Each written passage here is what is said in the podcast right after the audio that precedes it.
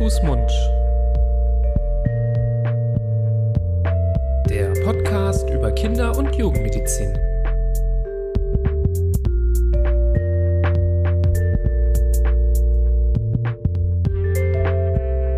Und herzlich willkommen zu einer weiteren Folge von Hand, Fuß, Mund, dem Podcast über Kinder- und Jugendmedizin. Heute wieder mit einer ganz besonderen Folge, einer Folge aus unserer Expert-Reihe. Das sind diese Episoden, die wir zusammen mit der DGKJ, der Deutschen Gesellschaft für Kinder- und Jugendmedizin, ähm, auf die Beine stellen, wo wir ja nicht nur über ein allgemeines Thema der Kinder- und Jugendmedizin sprechen, sondern im Speziellen auch eine Leitlinie beleuchten. Ich begrüße Florian Barbo an meiner Seite. Hallo Nibras. Ähm, ich bin Nibras Nami, wir sind beide Fachärzte für Kinder- und Jugendmedizin und ähm, seit letztem Jahr gibt es innerhalb unseres Podcastes Handfußmund eben auch diese Expertenreihe, ähm, wo es mittlerweile schon sechs vorangegangene Episoden äh, gibt, die man anhören kann. Heute mit der siebten Folge. Das Thema ähm, habt ihr oder haben Sie beim Anklicken der Episode schon gesehen. Es geht heute um die Prävention des plötzlichen Säuglingstodes und wir haben dafür einen sehr spannenden Interviewgast gewinnen können. Zu Gast ist äh, Professor Thomas Erler. Hallo, Herr Professor Erler. Hallo, ich grüße Sie. Hallo. Danke, dass Sie Zeit gefunden haben, heute mit uns über dieses äh, sehr wichtige Thema der Kinder- und Jugendmedizin zu sprechen. Können Sie sich vielleicht eingangs den Hörerinnen und Hörern einmal vorstellen und ja, vielleicht auch erläutern, wie es dazu kam, dass Sie sich mit diesem Thema ganz besonders gut auskennen? Ja, ähm, Dankeschön für die Einladung. Mein Name ist, wie gesagt, Thomas Erler. Ich bin Kinderarzt, jetzt äh, bald seit etwa 40 Jahren, ähm, habe mich seit meiner beruflichen Tätigkeit ähm, schon sehr frühzeitig begonnen, mit dieser Thematik plötzlicher Säuglingstod auseinanderzusetzen, aus dem ganz einfachen Grund, ich bin sehr frühzeitig ähm, auch als sogenannter Babynotarzt äh, unterwegs gewesen und wurde ähm, schon während meiner Facharztausbildung mit diesem sehr tragischen Thema plötzlicher Säuglingstod mehrfach konfrontiert. Anfang der 90er Jahre des vorigen Jahrhunderts, muss man jetzt ja schon sagen, war das. Und ähm, das hat mich, muss ich sagen, sehr stark geprägt und eigentlich für mein ganzes weiteres äh, Berufsleben begleitet, äh, dieses tragische Thema. Und ähm, deshalb habe ich mich ähm, auch im Verlauf meiner beruflichen Entwicklung ähm, zwischenzeitlich ähm, intensiver auch wissenschaftlich mit diesem Thema auseinandergesetzt. Ich bin von meiner Spezialisierung her ähm, sogenannter Neonatologe, also Neugeborenenarzt äh, und äh, auch Schlafmediziner. Und äh, da gibt es tatsächlich ja eine ganze Menge Überschneidungspotenziale mit diesem tragischen Phänomen, weil es eben ähm, im Schlaf eintritt. Aber auf die näheren Inhalte werden wir sicher noch eingehen im Gespräch. Genau, ähm, ganz spannend, dass Sie schon die 90er Jahre äh, erwähnt haben, auf die werden wir gleich auch noch zu sprechen kommen und sehr spannend, dass Sie uns da ja auch von persönlichen Erfahrungen gleich berichten können. Fangen wir vielleicht mal am Anfang an bei dem Grundsätzlichen, bei den Begrifflichkeiten. Der plötzliche Säuglingstod. Ähm, uns würde interessieren, wie ist der denn auch in der Leitlinie definiert und äh, was bedeutet denn eigentlich dieses Phänomen äh, oder was, was versteht man unter diesem Phänomen?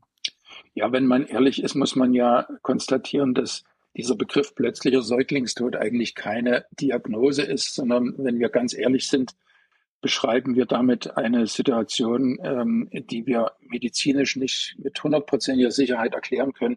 Es handelt sich nämlich äh, bei dieser äh, tragischen Situation um den plötzlichen unerwarteten Eintritt äh, des Todes eines Säuglings, also eines Kindes innerhalb des ersten Lebensjahres, der nicht nur unerwartet auftritt, sondern der eben letztendlich auch unerklärt bleibt. Das heißt also nach der Definition muss ein verstorbener Säugling dann auch einer sogenannten Autopsie unterzogen werden, also einer ähm, wissenschaftlich postmortalen Untersuchung ähm, ähm, muss durchgeführt werden. Und äh, wenn dort auch der Pathologe, also der äh, in der Regel ist das dann ein Rechtsmediziner, keine Erklärung für den Todeseintritt findet, dann sprechen wir tatsächlich von dem sogenannten plötzlichen Säuglingstod. In Einzelfällen gibt es dieses Phänomen auch jenseits des Säuglingsalters, also auch manchmal sogar nach dem zwölften Lebensmonat. Das ist sehr, sehr selten. Wir treffen das heute in Deutschland ähm, glücklicherweise fast gar nicht mehr an. Aber auch diese Fälle äh, sind bekannt geworden. Ähm, häufig betraf äh, es in diesen Fällen dann ehemalige Frühgeborene. Mhm. Da nennen Sie jetzt schon mal zum Beispiel einen Risikofaktor und haben jetzt auch zum Glück auch äh, schon frühzeitig erwähnt, um auch gewisse Hörerinnen und Hörer zu beruhigen, dass die ja ähm, die Raten des plötzlichen Säuglingstodes auch deutlich zurückgegangen sind in Deutschland zum Glück. Ähm, da ist viel passiert in den letzten, ähm, ja nicht in den letzten paar Jahren, aber in den letzten Jahrzehnten, auch gerade so nach der Wiedervereinigung Deutschlands. Vielleicht können wir das noch mal so ein bisschen beleuchten, was denn da so die wichtigsten Risikofaktoren waren, die identifiziert worden sind und welchen Impact die hatten auf äh, die Zahlen in Deutschland und vielleicht das auch ein bisschen in den zeitlichen Kontext. Was waren so die ersten Aspekte, die auffielen und was kam vielleicht erst äh, später heraus? Ja, tatsächlich gibt es also im Zusammenhang mit diesem tragischen Phänomen eine ganze Reihe von unglaublich interessanter Erkenntnisse, die in den letzten Jahrzehnten gewonnen werden konnten. Ähm, ich persönlich habe den Eindruck oder ich ähm, glaube, dass es äh, eine kaum vergleichbare Situation in der Medizin gibt, ähm, wo man bei einer einerseits so tragischen Situation innerhalb von wenigen Jahrzehnten so unglaubliche Erfolge erzielen konnte. Ähm, wir konnten nämlich erreichen, dass seit Anfang der 90er Jahre bis äh, in das Jahr 2020 ein Rückgang äh, dieser ähm, plötzlichen Säuglingstodesfälle um 93 Prozent verzeichnet werden konnte. Ähm, ich kenne kein anderes Krankheitsbild oder ähm, ähm, pathologischen Zustand, bei dem in der Geschichte der Medizin ein solcher Erfolg äh, durch Therapie oder Behandlung oder Prävention erzielt worden wäre, wie bei diesem ähm, ähm, plötzlichen Säuglingstod. In Zahlen ausgedrückt heißt das, ähm, wir hatten tatsächlich in Deutschland Anfang der 90er Jahre Todesfälle in einer Größenordnung absolut von ungefähr 1200 Kindern. Äh, also es waren konkret ähm, 1991 1285 Fälle, die zurückgegangen sind im Jahr 2020 auf 84 Fälle. Also ein unglaublicher Erfolg, der erzielt worden ist. Und ähm, es stellt sich natürlich irgendwie die Frage, wie, wie konnte das erreicht werden und ähm, was ist in dieser Zeit tatsächlich passiert? Wir sprechen heute immer noch davon, äh, dass es sich bei diesem Phänomen um ein sogenanntes multifaktorielles Geschehen handelt, entgegen äh, spektakulärer äh, Mitteilung, die man immer wieder in äh, äh, Medien manchmal finden kann, handelt es sich eben offenbar nicht um einen einzelnen Grund, der dieses tragische Ereignis verursacht, sondern es handelt sich eben um viele mögliche Ursachen, die äh, bei diesem einen betroffenen Kind dann zusammenfallen und äh, zu einem solchen tragischen Tod führen. Also wir sprechen, wie gesagt, von einem multifaktoriellen Geschehen. Und ähm, dieser Frage oder diesen Ursachen hat man sich ähm, durch sehr klug äh, aufgesetzte wissenschaftliche Untersuchungen äh, Anfang der 90er Jahre äh, genähert. Also man hat Folgendes gemacht, man hat europaweit Fälle gesammelt und hat äh, von diesen betroffenen Kindern Daten erfasst äh, rund um diesen tragischen Tod. Also es wurde gefragt, ähm, wie alt war das Kind, um welche Uhrzeit ist es genau verstorben, in welchen häuslichen Verhältnissen hat das Kind gelebt, in welchem Bett hat es geschlafen, wie war die Umgebungstemperatur und so weiter und so fort. Diese Daten wurden äh, akribisch erfasst. Ähm, man hat ungefähr 300 äh, Kinder auf diese Art und Weise in eine Datenbank einpflegen können oder deren Daten. Und dann hat man aber etwas ganz ähm, äh, Kluges gemacht. Man hat eine Vergleichsgruppe gebildet. Äh, man hat also über Einwohnermeldeämter sich Säuglinge gesucht, ähm, an den Orten, wo Kinder verstorben waren, gleichen Geschlechts und gleichen Alters, per Zufallsprinzip. Man hat von diesen Vergleichskindern, die aber eben nicht verstorben waren, die gleichen Daten äh, wie bei den verstorbenen Kindern äh, erfasst und gesammelt.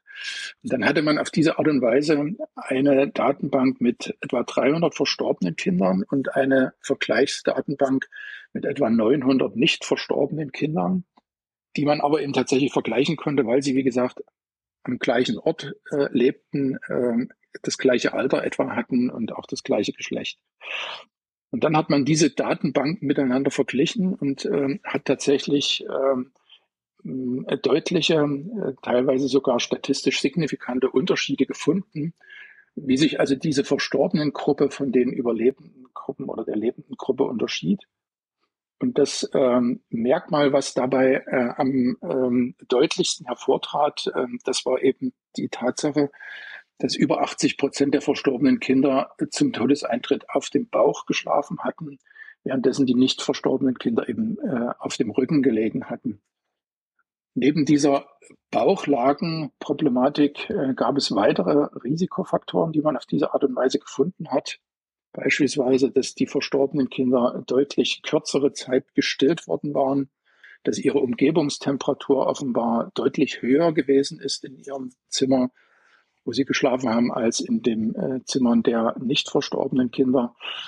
Und auf diese Art und Weise hat man also eine ganze Reihe von Risikofaktoren definieren können, die offenbar in irgendeiner Weise im Zusammenhang mit ähm, dem Todeseintritt ähm, der Kinder standen und hat aus diesen Erkenntnissen dann eine breit angelegte Präventionskampagne gestartet, indem man also Eltern, jungen Eltern, beziehungsweise allen Personen, die mit Säuglingen in irgendeiner Weise zu tun hatten, Empfehlungen an die Hand geben konnte, wie man am besten am sinnvollsten mit Säuglingen äh, umgehen könnte, um eben dieses tragische Schicksal zu vermeiden.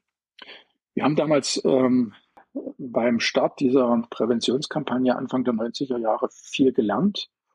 Wir hatten ursprünglich die Idee, dass man vielleicht so nach dem Prinzip auch der ähm, Zigaretten- oder Rauchwarnung die Eltern ähm, explizit auf die gefährlichen Risiken hinweisen sollte. Wir haben dann aber von sehr klugen Psychologen den Rat bekommen, dass es wahrscheinlich viel zielsicherer sein könnte, wenn man junge Eltern, die in der Regel sich über ihr gesundes Neugeborenes, über ihren jungen Säugling wahrscheinlich freuen, wenn man die versucht, mit positiven Botschaften zu erreichen. Also indem man ihnen nicht Verbote äh, vorträgt, sondern Empfehlungen an die Hand gibt, wie man am sinnvollsten und am günstigsten mit einem jungen Säugling umgeht. Also der Ratschlag, dein Kind fühlt sich am wohlsten, wenn es in Rückenlage schläft. Oder dein Kind schläft am ruhigsten, am erholsamsten, wenn es rauchfrei schlägt, schläft, äh, beispielsweise in einem Schlafsack, äh, um nicht überwärmt zu werden. Also auf diese Art und Weise hat man also mit positiven Botschaften ähm, Risiken ähm, vermittelt, Risikofaktoren der Bevölkerung erklärt. Und alleine diese Vermeidung der Bauchlage, die dann tatsächlich über diese Präventionskampagne, über Kinderärzte, über Hebammen, äh, über Erzieher, Pädagogen in die Bevölkerung hineingetragen wurde, ist dieser ähm, unglaubliche äh, Erfolg erzielt worden innerhalb von wenigen Jahren und Jahrzehnten, den ich eingangs genannt habe. Ähm, jetzt haben Sie schon erwähnt, dass es im Vorfeld ähm, kaum eine Möglichkeit gibt, um die Kinder zu identifizieren, die am Ende, also zu 100 Prozent zu identifizieren, die ähm, da das größte Risiko haben oder die dieses Schicksal erleiden. Genauso schwierig ist es ja im Nachhinein. Ähm, jetzt die Möglichkeit, den plötzlichen Säuglingstod als Ursache ausfindig zu machen oder zu identifizieren. Welchen Untersuchungen kommt denn da der größte Stellenwert ähm, zu? Was, was gehört denn da der Vollständigkeit halber auf jeden Fall gemacht, um das, um diese Diagnose stellen zu können? Ähm, die eingangs von mir beschriebene äh, Definition des plötzlichen Säuglingstodes, die im Übrigen aus dem Jahr 1969 von einem englischen Kollegen stammt, beinhaltet ja ähm, die Erklärung, dass ähm, man letztlich dieses Phänomen nicht voraussagen kann und dann, dass auch diese Diagnose, wenn Sie es als solche bezeichnen wollen, nur dann gestellt wird, wenn selbst der Pathologe nach einer Autopsie keine Erklärung für den plötzlichen Tod äh, finden kann. Alleine diese Definition beinhaltet ja letztendlich ähm, auch die Aussage, dass wir durch vorbeugende Untersuchungen äh, auch in einer Kinderklinik beispielsweise eben leider nicht voraussagen können, welches Kind möglicherweise betroffen sein könnte. Wenn das möglich wäre, dann wäre das Phänomen als solches gelöst. Und das gelingt uns bis heute nicht. Aber, und das ist die positive Botschaft, wir kennen die Risikofaktoren, die in möglicherweise verschiedener Kombination bei dem einen oder anderen Kind eben zu diesem fatalen Verlauf führen kann. Und deshalb muss es unsere Aufgabe als Kinderärzte bleiben, diese Risikofaktoren immer wieder äh, jungen Eltern und äh, Personen, die mit Säuglingen zu tun haben, äh, zu vermitteln, zu erläutern und Wege zu finden, wie eben diese Risikofaktoren vermieden werden können. Es hat ja im Übrigen nach der politischen Wende und der Wiedervereinigung äh, zwischen äh, West- und Ostdeutschland eine ganz interessante äh, Entwicklung, ein interessantes Phänomen beim Phänomen des plötzlichen Säuglingstodes gegeben. Es kam nämlich in Westdeutschland zu einer, zu einem kontinuierlichen Rückgang der Fälle, währenddessen es in der ehemaligen DDR äh, zwischenzeitlich zu einem äh, deutlichen Anstieg gekommen ist. Warum? Noch vor der politischen Wende waren die Fälle äh, in Ostdeutschland tatsächlich seltener äh, registriert worden als in Westdeutschland. Das hatte etwas damit zu tun, dass in Ostdeutschland im Gegensatz zu Westdeutschland die Bauchlage regelrecht verboten worden war. Ähm, weil die in der damaligen DDR verboten war, demzufolge auch tatsächlich als Schlafposition nicht angewendet wurde, waren dort die Fälle immer niedriger gewesen. Nach der politischen Wiedervereinigung ähm, hörten auch dann ähm, ostdeutsche Eltern davon, dass man in Westdeutschland vielfach eben die Bauchlage als Schlafposition empfohlen hatte. Und so etwa nach dem Motto, ähm, im Westen ist vielleicht doch alles äh, besser, haben viele ostdeutsche Eltern dann tatsächlich diese Schlafposition als ähm, die richtige angewendet, was eben tatsächlich zu diesem zwischenzeitlichen Anstieg führte. Und erst als dann gemeinschaftlich wirklich ähm, die Kinderärzte in beiden Teilen Deutschlands ähm, mit einer Sprache gesprochen haben und ähm, die Bauchlage als Schlafposition ähm, abgelehnt haben, beziehungsweise die Rückenlage als die optimale Schlafposition deklariert wurde. Erst dann kam es dann in beiden Teilen Deutschlands zu dem bereits erwähnten Rückgang äh, der Fälle. Und äh, das muss eben tatsächlich für uns äh, bis heute die immer wiederkehrende neue Aufgabe bleiben, Risikofaktoren vermeiden und ähm, die Gefährlichkeit dieser Risikofaktoren in die Bevölkerung hineinzutragen. Denn man muss sich immer vor Augen führen, ähm, Eltern, ähm, die eben jetzt erst ihr Kind bekommen, die haben sich vorher für dieses Phänomen kaum äh, oder wenig interessiert, äh, waren mit dieser Fragestellung kaum konfrontiert und ähm, deshalb gibt es eben immer wieder den Bedarf, diese Hinweise zu erneuern. Ja, da darf man, glaube ich, nicht müde sein, weil äh, ja, es gibt, glaube ich, immer wieder so Fälle, wo dann auch, ähm, also wir sind ja immer sehr pro, dass ähm, äh, Familien in Mehrgenerationenhäusern auch groß werden, dass man auch mal die El Großeltern um Hilfe bitten kann.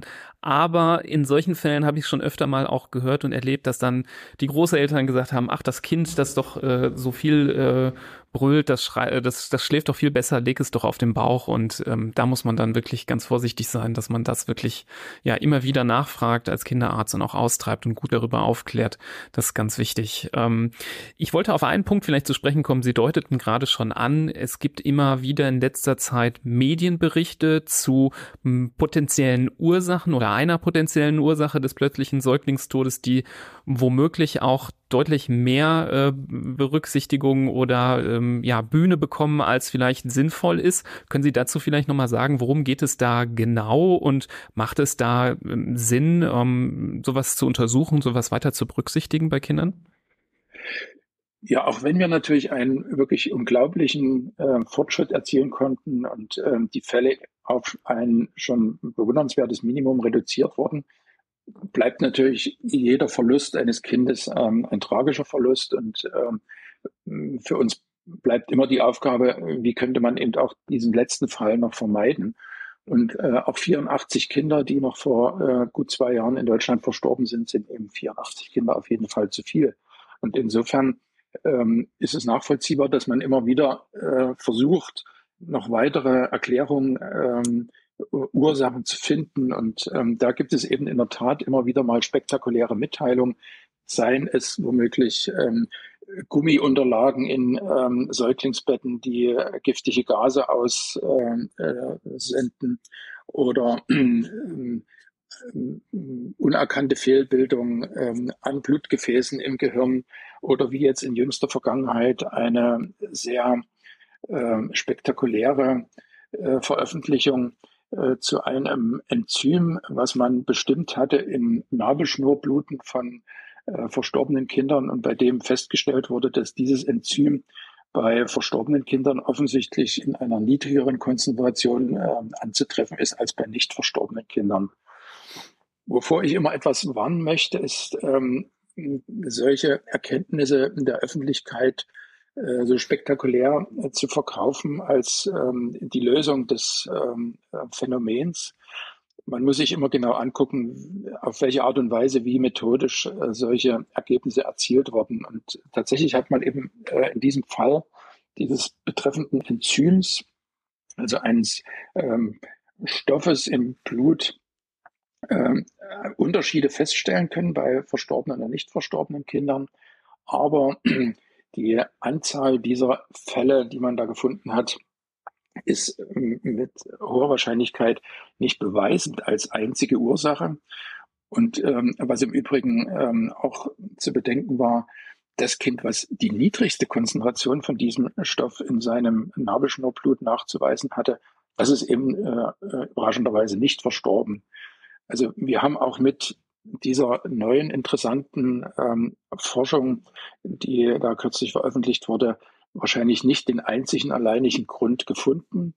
Aber vielleicht ist es ein weiterer Schritt ähm, dahin, auch noch diese letzten 84 Fälle ähm, ähm, künftig vermeiden zu können, indem wir vielleicht auch irgendwann nochmal eine Untersuchungsmethode ähm, einführen in die ähm, Versorgung von Neugeborenen und Säuglingen mithilfe äh, deren Ergebnisse wir vielleicht eben weitere Fälle von den Verbliebenen noch vermeiden.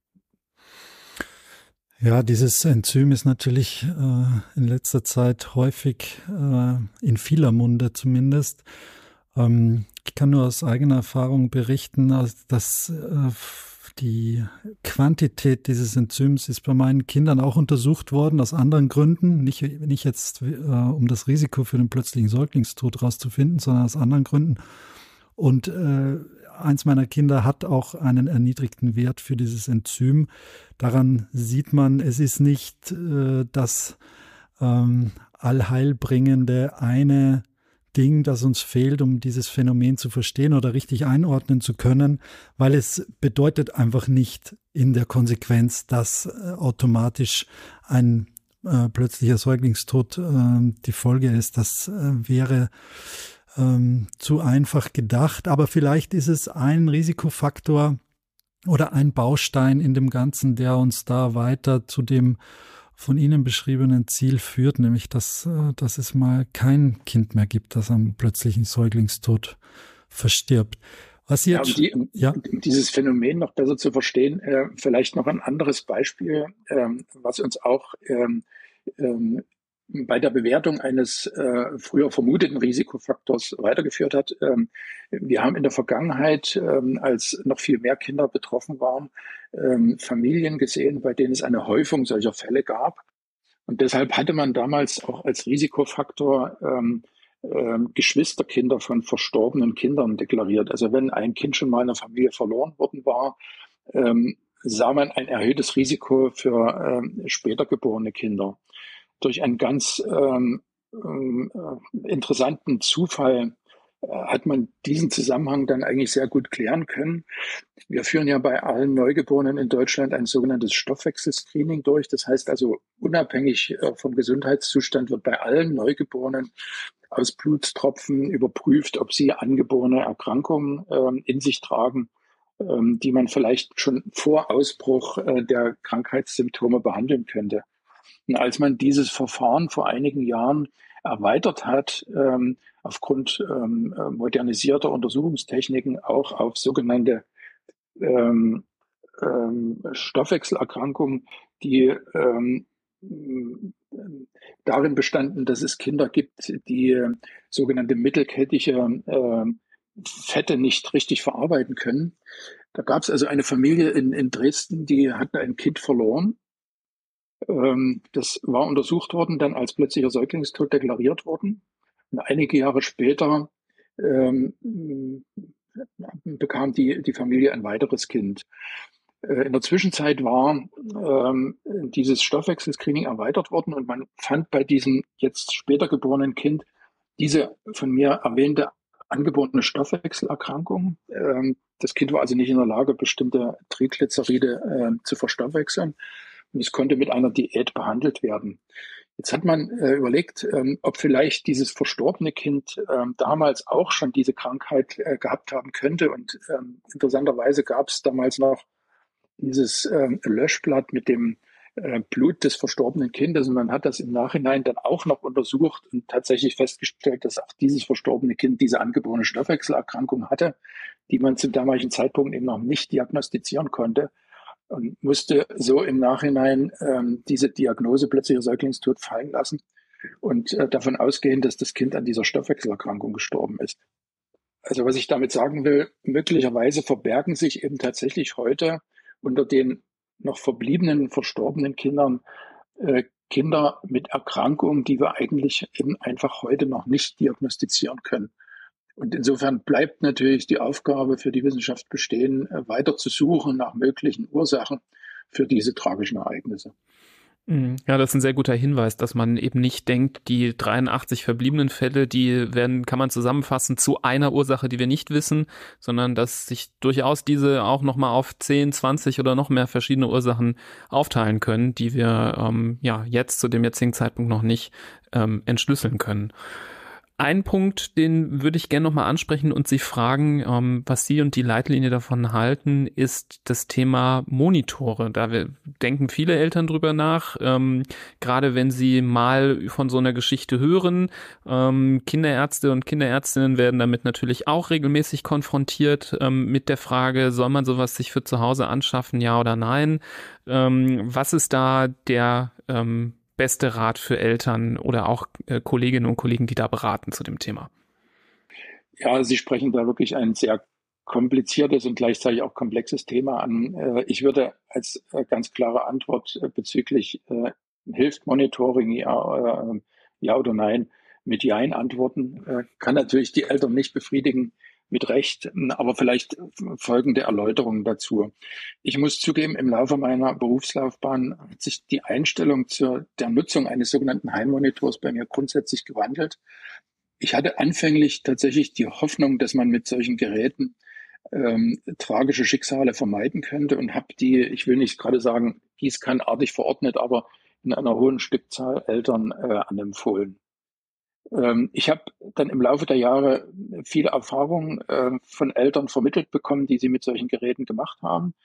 Ähm, es gab einen Teil von Eltern, denen damit tatsächlich geholfen wurde, aber es gab auch einen Großteil der Eltern, ähm, die durch die Geräte eher verunsichert wurden, weil sie eben äh, gehäuft in der Nacht ähm, Alarme gegeben haben, die sich dann als Fehlalarme herausstellten. Also mit dem Kind war glücklicherweise gar nichts passiert, aber das Gerät hatte trotzdem die Atmung eben nicht mehr vollständig registrieren können und demzufolge dann auch alarmiert.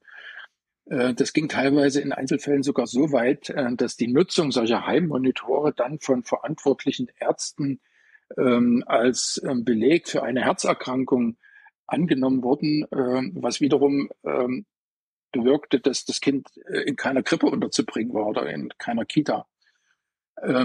Also zusammengefasst, wir haben äh, uns in der Fachgesellschaft der pädiatrischen Schlafmediziner gründlich darüber Gedanken gemacht, wann macht ein Monitor Sinn und wann eher nicht. Und ähm, diese Empfehlung haben wir in, schon vor äh, mehr als zehn Jahren in einer Leitlinie zusammengefasst. Und ähm, da würde ich immer sagen, äh, eine, die, die Indikation oder die, die, die Anzeige für die Nutzung eines solchen Monitors sehr, sehr streng zu stellen.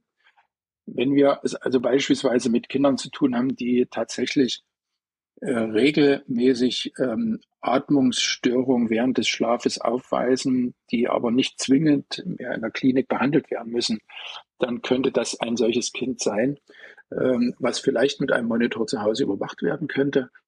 Kinder, wir haben es dann so formuliert, die technikabhängig sind, ähm, also die beispielsweise ähm, noch über eine Sonde ernährt werden müssen äh, oder ähnliches. Auch diese Kinder machen aus meiner Sicht ähm, eine Indikationsgruppe aus, bei denen ein Monitor hilfreich sein kann. Mhm.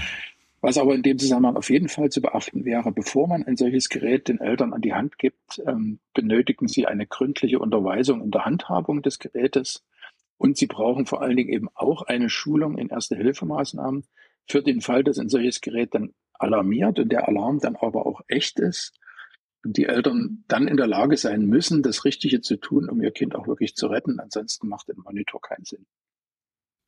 Jetzt haben Sie schon mehrfach, ähm, also zunächst mal vielen Dank für diese offene Stellungnahme zu den Heimmonitoren und auch ähm, der Darlegung ihres, ihrer Entwicklung, was die Meinung zu diesen Geräten angeht, fand ich sehr, sehr interessant. Jetzt haben wir mehrfach das Wort Risikofaktoren in den Mund genommen. Ähm, ich glaube, es ist jetzt an der Zeit, einmal äh, konzentriert die im Moment etablierten und bekannten Risikofaktoren für den plötzlichen Säuglingstod auch äh, beim Namen zu nennen. Könnten Sie uns da einmal einen Überblick geben, was dazu gezählt wird? Ja, also ich, ich, würde, wie gesagt, ähm, aus psychologischen Gründen nicht so sehr die, die Risikofaktoren, also das Gefährdungspotenzial benennen, sondern ich würde einfach den Eltern ähm, empfehlen, was gut ist für ihr Kind. Und da steht ganz oben auf der Liste die Empfehlung, das äh, Kind zum Schlafen grundsätzlich immer auf den Rücken zu legen. Rücken heißt also wirklich Rücken, nicht Seite und nicht Bauch. Warum nicht Seite? Auch da gibt es ja manchmal Hebammen, die sagen, dass gerade für die ähm, Ausprägung einer äh, äh, objektiven Kopfform macht es Sinn, die Kinder auch mal auf die Seite zu legen. Ist nicht zu empfehlen, weil mit zunehmendem Alter die Gefahr besteht, dass die Kinder aus der Seitenlage in die Bauchlage rumrollen und dann erhöht sich wieder das äh, genannte Risiko. Äh, das zweite ist. Darf ich, darf ich da kurz einhaken? Und damit meinen Sie das unbeabsichtigte Rollen in die Bauchlage, weil davon mhm. ausgenommen ist ja ein Kind, das jetzt hingelegt wird, äh, am Abend schlafen gelegt wird auf den Rücken, das sich dann von alleine äh, aus eigener Kraft auf dem Bauch dreht, da müssen die Eltern ja nicht äh, daneben stehen Nein. und um Gottes Willen wieder auf den Rücken drehen, sondern das oh. ist ja dann Genau, um Gottes Willen nur das nicht und äh, auch nicht ähm, permanent neben dem Bett stehen und womöglich immer wieder zurückdrehen oder vielleicht, was auch schon vorgekommen ist, die Kinder anbinden, um das, diese Drehung zu vermeiden. Wenn die Kinder so weit entwickelt sind, dass sie sich alleine auf den Bauch drehen können, dann ist das Risiko eines plötzlichen Säuglingstodes äh, fast null. Also insofern, es geht tatsächlich nur um die aktive Seitenlage, also dass man die Kinder mit äh, Stützkissen beispielsweise im Rücken auf die Seite legt, ähm, in der Hoffnung, äh, dadurch an die äh, Herausbildung einer optimalen Kopfform zu befördern. Da besteht das Risiko, eben äh, von alleine in die Bauchlage zu rollen. Das sollte vermieden werden. Das Zweite ist, ähm, was wir äh, empfehlen, die Kinder so lange als möglich äh, zu stillen. Die natürliche Ernährung ähm, befördert ähm, oder reduziert äh, nachweislich das Risiko ähm, wir sollen eine Überwärmung vermeiden. Das ist auch immer ein strittiges Thema. Überwärmung heißt, dass eigentlich die optimale Raumtemperatur äh, des Säuglingsschlafzimmers ungefähr 18 Grad beträgt. Das erscheint vielen Eltern viel zu kühl. Ähm, die Bedenken, dass ihr Kind ähm, frieren könnte, sind häufig groß und ähm, da äh, ist einfach die Empfehlung sinnvoll, eben die Körpertemperatur der Kinder nicht an den Händen oder Füßen zu messen, sondern ähm, im Nacken zu fühlen, ob die, dieser sich warm anfühlt. Und wenn das der Fall ist, dann kann man davon ausgehen, dass das Kind nicht friert. Um ähm, ein Abdecken der Kinder äh, einerseits zu vermeiden und andererseits aber ähm, das sich über den Kopf ziehen von Decken, Kissen oder Kuscheltieren äh, zu verhindern, ist die Nutzung eines Babyschlafsacks ähm, in altersentsprechender Größe sehr sinnvoll. Das raten wir also ähm, den äh, jungen Müttern bereits in der Geburtsklinik, ähm, einen Schlafsack zu verwenden, der einerseits eine Unterkühlung der Kinder vermeidet, ähm, äh, andererseits ähm, das Risiko minimiert, dass sie sich äh, mit Deckenkissen oder ähnlichen ähm, den Kopf bedecken könnten. Äh, man sollte auf äh, Kopfkissen, Fellunterlagen, Lästchen, Bettumrandungen etc. während des Schlafes auf jeden Fall äh, verzichten, eben weil bekanntermaßen alle diese ähm, äh, Zusatzhilfen dazu führen können, dass die Kinder sich ähm, ihren Kopf bedecken und, dann unter Umständen darunter ersticken.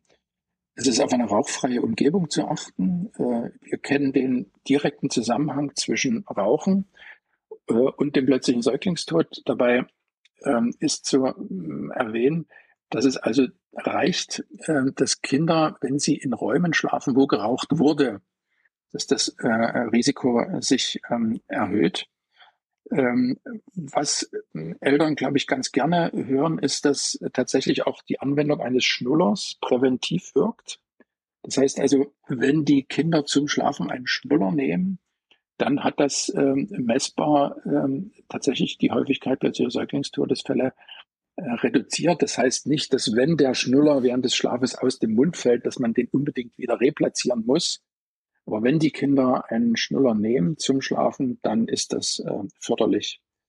Das sind so im Wesentlichen eigentlich die Präventionsempfehlungen, die wir heute geben auf unterschiedlichste Art und Weise und die im Umkehrschluss letztlich die Risikofaktoren beinhalten, eben mit einer ähm, positiven Reaktion, also sprich ähm, einer Vermeidung dieser Risikofaktoren.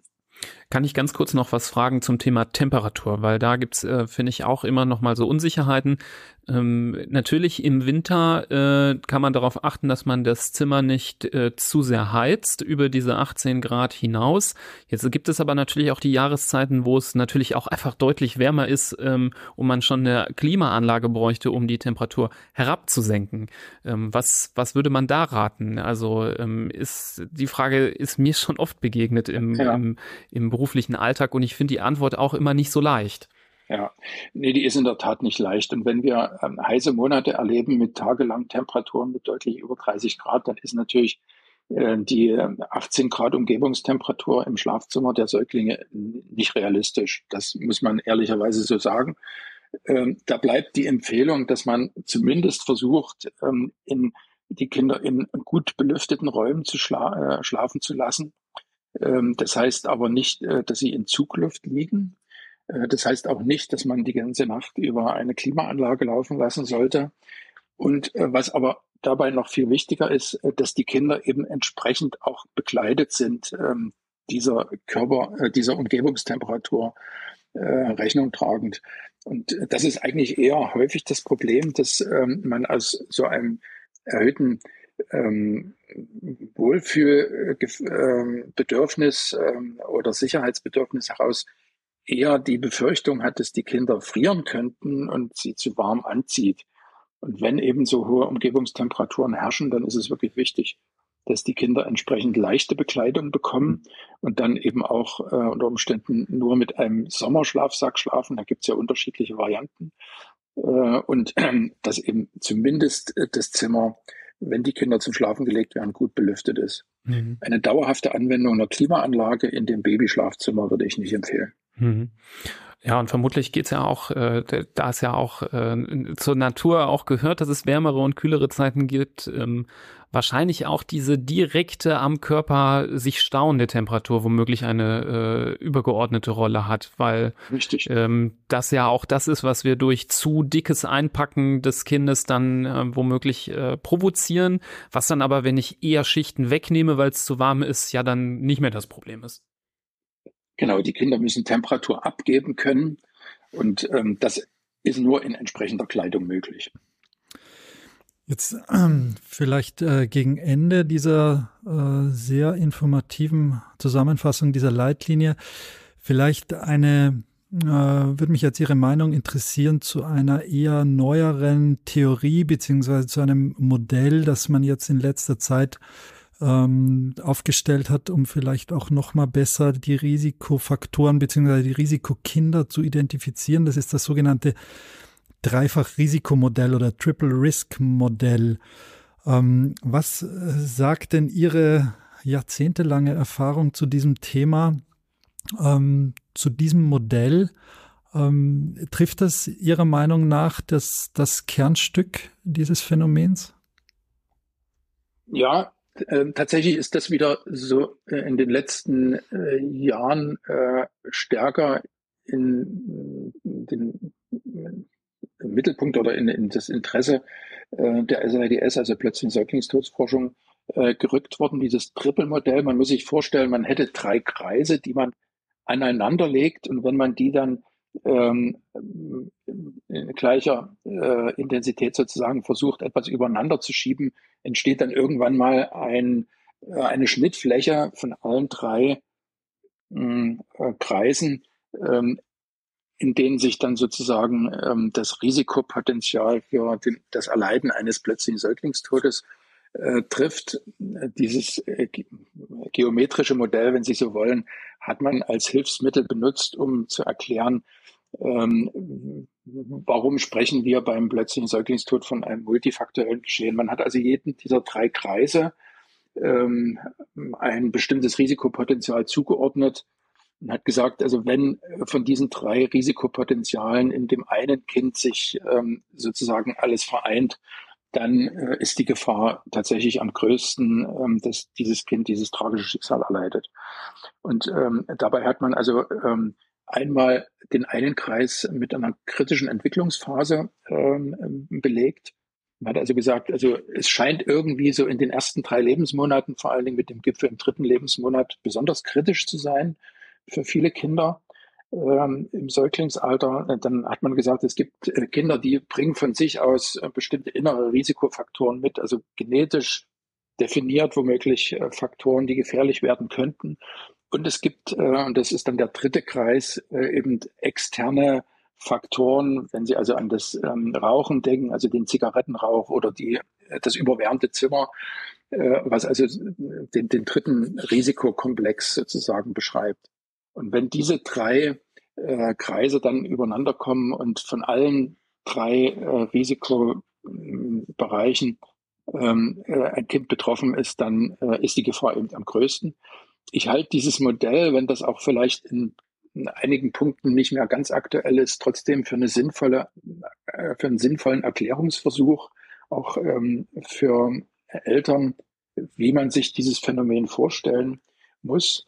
Was ähm, sich in der Zwischenzeit, also das Modell ist Anfang der 70er Jahre von einem Kollegen aufgestellt worden, sich in der Zwischenzeit wirklich äh, erheblich verändert hat, ist, dass eben der Höhepunkt der äh, betroffenen Kinder, also was das Alter betrifft, nicht mehr der dritte Lebensmonat ist, sondern äh, die verbliebenen Fälle, äh, wenn sie denn sterben, sterben heute viel, viel früher.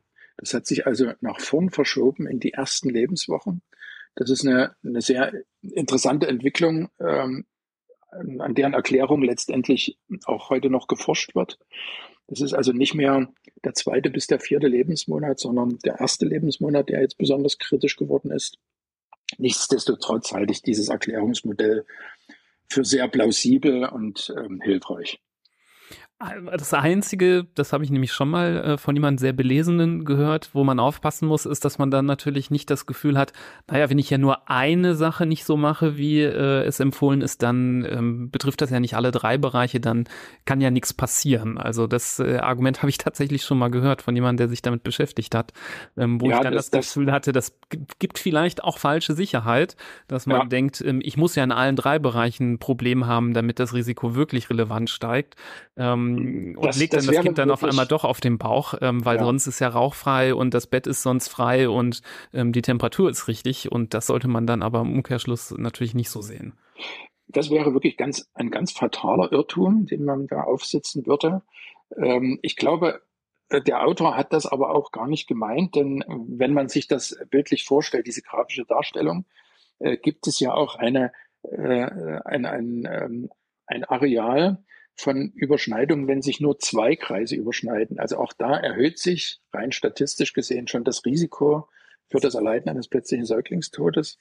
Ähm, es ist ein gutes Erklärungsmodell für die äh, äh, Situation, dass wir es wahrscheinlich mit einem multifaktoriellen Geschehen zu tun haben und dass es eben nicht eine einzelne Ursache ist, die dieses Phänomen erklärt. Ja, prima, Herr Professor Erler. Ich glaube, wir haben jetzt die wichtigsten Punkte gut besprochen und die Leitlinie einmal umschifft und denke, das ist jetzt der richtige Zeitpunkt, ein bisschen zu Ende der Episode zu kommen. Ähm, wir danken Ihnen sehr für die Zeit heute, für das Gespräch. Ähm, ich denke, diese Episode wird sowohl den Kolleginnen und Kollegen, die hier bei den Expertenfolgen zuhören, aber auch den vielen interessierten Eltern sehr weiterhelfen. Ich hoffe auch, dass dann doch beim einen oder anderen ähm, eine Botschaft ankommt, vielleicht auch ein Aspekt festgestellt wird, der zu Hause nicht so ideal gelöst ist und äh, nochmal angepasst wird. Und wir hoffen, dass in Zukunft ja die ähm, diese diese dieser Trend des Rückgangs dieser Fälle weiter ähm, sich fortsetzt und wir ja immer wie weiter uns der ähm, magischen Null nähern, denn Sie haben es so schön gesagt, jeder Fall und wenn es auch nur einer ist, einer zu viel. Und ähm, dafür setzen Sie sich ein und setzen sich viele auch andere Kinderärzte ein, die ähm, zu diesem Thema forschen. Danke also nochmal für die Zeit. Ähm, wir empfehlen auch sehr gerne allen Hörerinnen und Hörern nochmal, wie anfangs schon gesagt, auch in die anderen Expert-Folgen hineinzuhören. Ähm, sechs, ist, sechs sind es an der Zahl, find, findet man über Suchmaschinen ähm, oder die Podcast-App ganz einfach oder auch unsere, über unsere Webseite www.handfußmund.de oder auch auf der, auf der Webseite der DGKJ. Wir verlinken alles in den sogenannten Shownotes und ja, verabschieden uns für heute bis zur nächsten Folge und danke nochmal, Herr Professor Erler. Ich danke für das Gespräch. Dankeschön. Tschüss. Tschüss. Tschüss.